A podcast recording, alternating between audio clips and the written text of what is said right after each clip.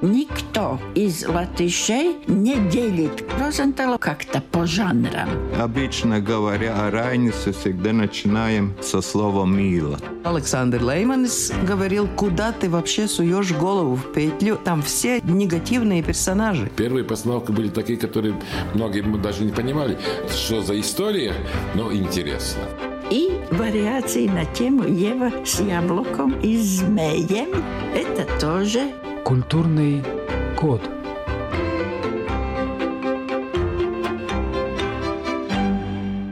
Я, Рита Болотская, переехала в Латвию недавно, изучаю культуру своей новой родины и делюсь открытиями с вами в этой передаче.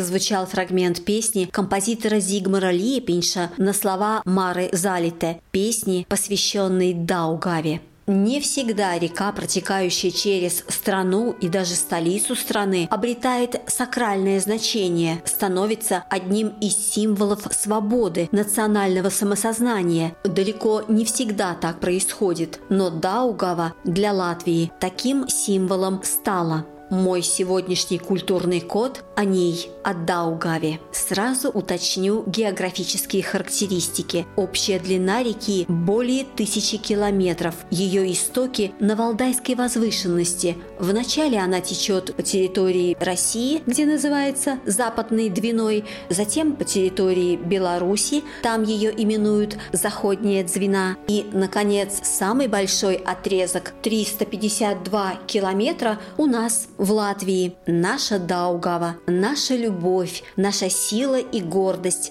воспетая в сотнях, если не тысячах художественных произведений, музыкальных, литературных, живописных.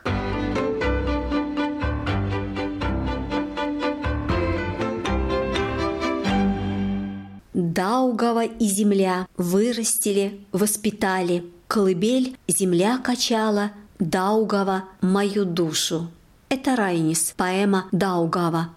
Между прочим, из всех стран Балтии только Латвия имеет свой музей реки – музей Даугавы. Располагается он на острове Доле в Саласпилсе. Решив сделать программу о Даугаве, я, конечно, съездила в этот музей, поговорила с директором Инессе Купшане. Как рассказала Инессе, наиболее содержательная информация о Даугаве, дошедшая до нас из древности, это хроники Генриха Латвийского, 13 век. Но были еще и хроники, написанные Киево-Печерским летописцем Нестором в конце XI века. Там тоже упоминается Двина. А еще раньше получил известность путь из Варяг в Греки, путь из Балтийского моря в Черное по разным рекам, в том числе по Двине. Тут надо заметить, что названий у реки за многовековую историю существования, естественно, было множество. Собственно, в одно и то же время разные народы именовали ее по-разному. Наибольшее распространение получили названия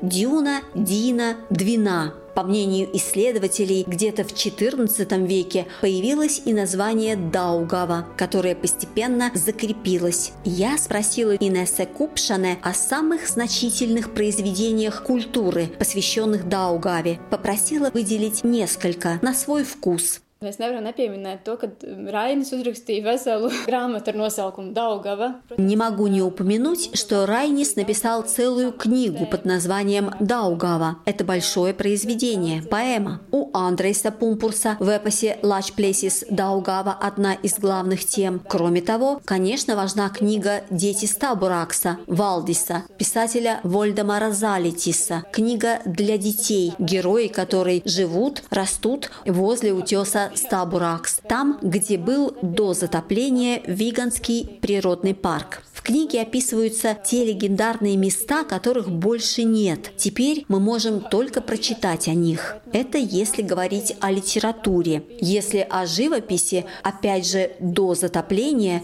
среди художников были очень популярны скалистые берега Даугавы между Плявенес и Кокнесе. Их все рисовали. Осталось много картин. Это было действительно очень красивое место. После открытия Плявинской ГЭС оно ушло под воду году. Так что теперь художники пишут в основном Daugavas loki, izlūčini Daugavы. Šobrīd mākslas darbos parādās glezniecībā. Ja mēs runājam par glezniecību, vēl parādās Daugavas loki. Культурный код. До затопления и после – это очень важный момент, можно сказать, судьбоносный. Сейчас на Даугаве стоят три гидроэлектростанции. Старейшая Кегумская, возведенная в середине-конце 30-х годов, достроенная после Второй мировой войны. Затем Плявинская, запущенная в 1966 и Рижская, открытая в 1974. Потом, в конце 70-х, стали строить еще одну – Даугавпилскую ГЭС – Однако латыши решительно выступили против. Именно с этого выступления в 1986 началась Третья латвийская атмода – формирование Народного фронта и как финальный аккорд – восстановление независимости Латвии. Но про историю 86-го расскажем отдельно. Сейчас о затоплении, связанном с Плявинской ГЭС в 60-х. Оно было катастрофическим. И все годы, что строилась эта гидроэлектростанция, люди пытались бороться с ее появлением. Было ясно, что после запуска ГЭС под воду уйдут живописные окрестности Кокнесского замка, крутые берега, водопад на речке Персе. Но главное – скала Стабуракс, имевшая исключительное значение для латышей, святыня, воспетая в десятках произведений. Перед затоплением к Стабураксу потоком шли паломники со всей Латвии прощаться. А Даугавпилская ГЭС, которую намеревались открыть в 80-х, привела бы к исчезновению еще одной уникальной природной достопримечательности – Даугавских излучин в Даугавпилском и Красловском краях Латвии, которые упомянула Инесса Купшане. Речь идет о природном парке Даугава-Слоки, излучины Даугавы. Восемь живописных крутых поворотов реки, следующих почти один за другим. Это интереснейшее природное явление, которое удалось отстоять. Проект Даугавпилской ГЭС не был завершен. И вот здесь, как обещала, про Атмоду.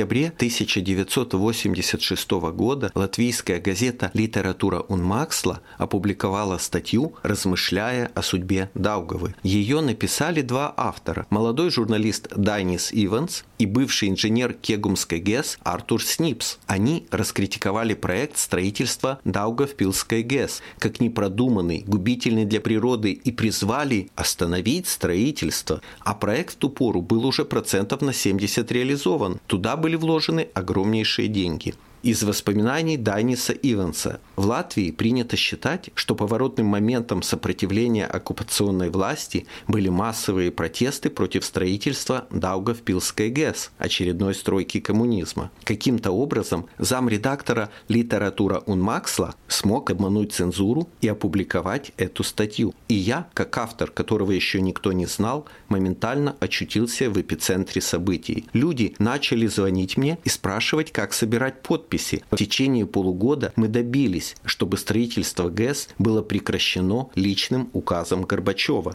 И в этот момент борьба переросла в плоскость национального освобождения. Против ГЭС было собрано 30 тысяч подписей. Спустя два года, в октябре 1988 в Латвии было создано политическое движение «Народный фронт». Председателем был избран Дайнис Иванс.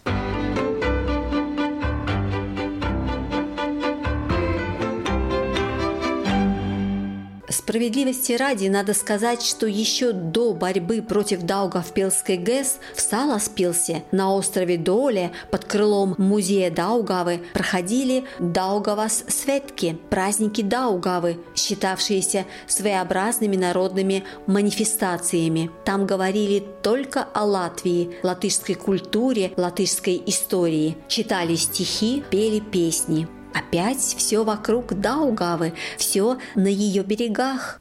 Слышу вновь угрозу вражью. Даугаву отберут. Разве Даугава угорь? Сетью взять? В мешок упрятать? Руки прочь, остерегитесь. Зашипит гадюкой черной. Райнис. Поэма Даугава. Можно сказать, сначала писатели и поэты напророчили главной реке Латвии грандиозную судьбу, а потом она сто крат оправдала их ожидания – она вообще всегда все ожидания оправдывает и в художественном плане, и в прикладном. Ведь прежде всего река – основа жизнедеятельности человека, место, где можно взять рыбу и воду. Кроме того, важный транспортный путь. По словам директора музея Даугавы Инесе Купшане, именно с этой информации всегда начинаются экскурсии по музею. Nu, arī mēs tagad esam uz Dolas sala, kas vēsturiski bija lielākā Daugavas sala мы находимся сейчас с вами на острове Доле. До затопления это был самый крупный остров на Даугаве. 90% людей здесь и в окрестностях жили только рыболовством. Сейчас единицы. Рыбы стало меньше, чем прежде. А вообще Даугава, скажем так, многослойно. Есть мифический, легендарный аспект. Это одно. Важна Даугава и как рубеж, граница, которая останавливала врага в военное время. Это другое. Сейчас всю Даугаву на лодках не пройти, ГЭС не позволят, но в давние времена, особенно до появления железных дорог, по Даугаве добирались до Риги, а там и дальше плыли. Даугава как путь – это третье. Интересный момент. В разных частях Латвии своя Даугава, свой угол зрения на реку. Кого что волнует. Например, в Даугавгриве главная крепость, оборонительное значение реки, политическое. В Краслове главное – излучины, природный парк. В Екапилсе – весенние затопления. В Плявинес – ледяные заторы. Jēkabīlī tie būs plūdi. Pļaviņās ledus sastrēgumi.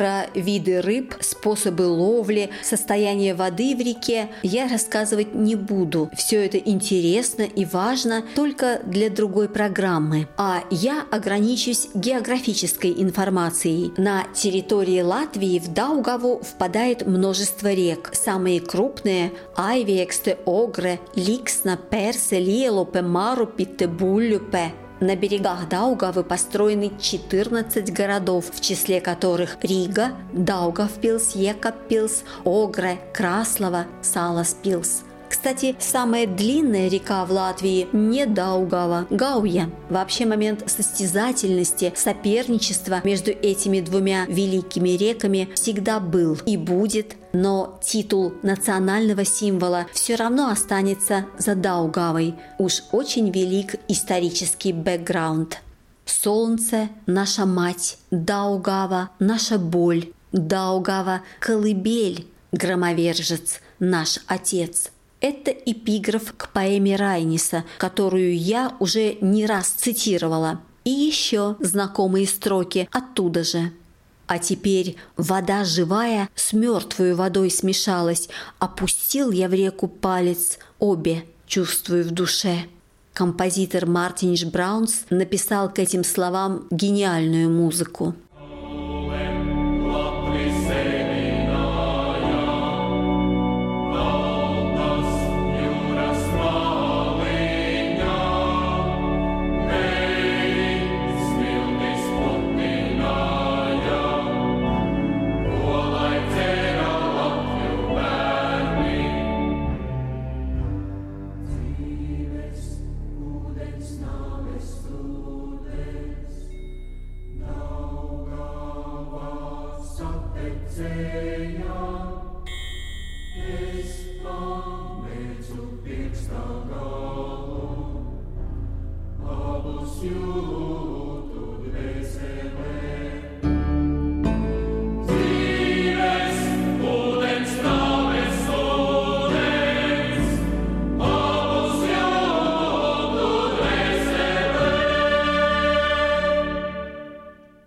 Звучал фрагмент из всенародно любимой песни Сауля Перканс Даугава.